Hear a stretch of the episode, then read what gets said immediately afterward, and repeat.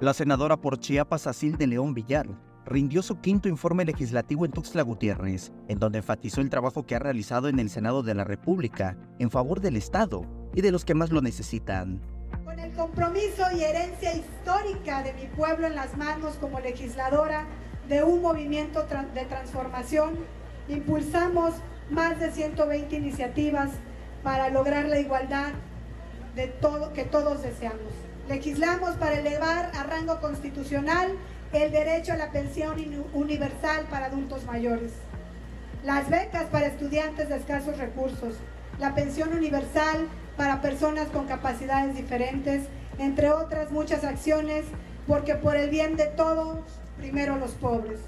A este informe acudieron familias de todo Chiapas y liderazgos nacionales, como la secretaria general de Morena, Citlali Hernández Mora, ante quienes destacó el avance de las mujeres en la política y de la necesidad de que Chiapas sea gobernado por una mujer. Mi madre, quien me ha acompañado siempre, es un ejemplo del gran camino que hemos recorrido. Ella nació sin derecho a votar ni ser votada. Mi madre tiene 73 años y nació en un país en donde las mujeres no teníamos derecho a votar ni ser votadas.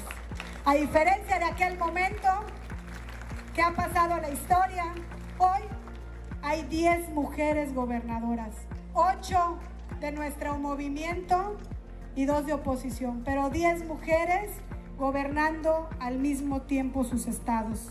Las mujeres estamos listas para gobernar y estoy segura que para el 2024 lograremos la paridad efectiva con 16 mujeres al frente de los gobiernos de sus estados. 16 de 32 entidades federativas.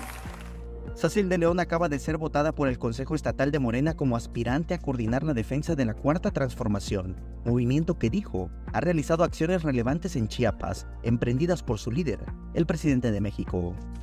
Respaldamos los grandes proyectos del gobierno de nuestro presidente Andrés Manuel López Obrador. Los proyectos que está realizando en el sureste de nuestro país y que por supuesto son y serán de gran beneficio para todas y todos.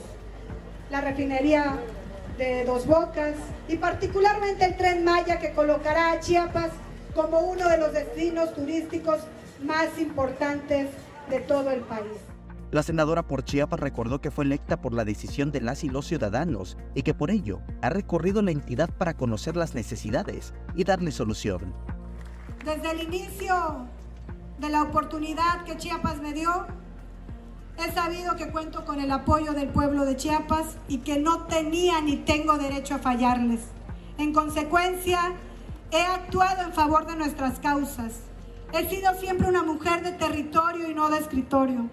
Por eso he recorrido el estado y he visitado permanentemente todos los municipios que conforman nuestra hermosa entidad.